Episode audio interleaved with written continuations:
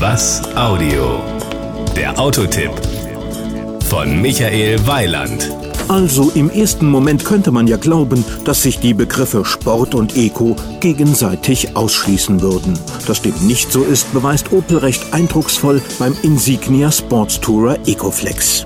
Das Outfit der neue Insignia Sports Tourer strahlt die gleiche sportlich kraftvolle Eleganz aus wie die Limousinenversionen, womit auch gleich aufgelöst ist, dass es sich beim Sports Tourer um einen Kombi handelt, was einen besonderen Fokus auf das Heck richtet.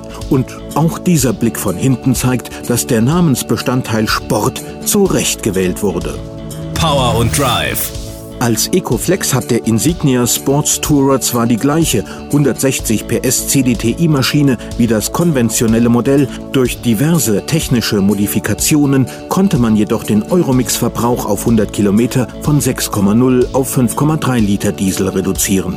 Mit 212 kmh Spitze liegt er nur drei Kilometer unter dem Normalmodell. Die Beschleunigung auf Tempo 100 ist mit 9,9 Sekunden sogar identisch. Die Innenausstattung die Kombi-Version ist mit 4,91 Metern übrigens 8 cm länger als die Limousine. Die Laderaumlänge bis zu den Vordersitzen beträgt 1,91 Meter.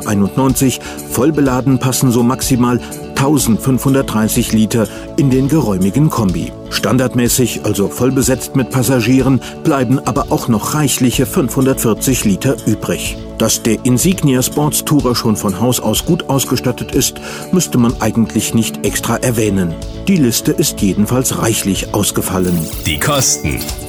Beim Preis gibt es eine interessante Situation.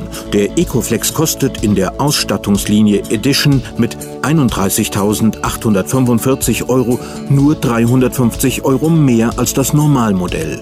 Da es den Ecoflex im Gegensatz zum Normalmodell aber auch in der niedrigeren Ausstattungsstufe Selection gibt, hat man die Chance, schon für 28.690 Euro 160 PS unter die Haube zu bekommen. Das Gesamtbild. Somit ist also unsere eingangs aufgestellte These völlig richtig.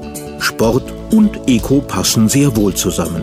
Übrigens, den Insignia gibt es bekanntlich nicht nur als Kombi, sondern auch als Limousine. Und auch die sieht nicht nur sportlich aus, sondern ist es auch. Und auch sie gibt es natürlich als Eco Flex. Das war ein Beitrag von Michael Weiland. Mehr zu diesem und anderen Themen gibt's auf was-audio.de.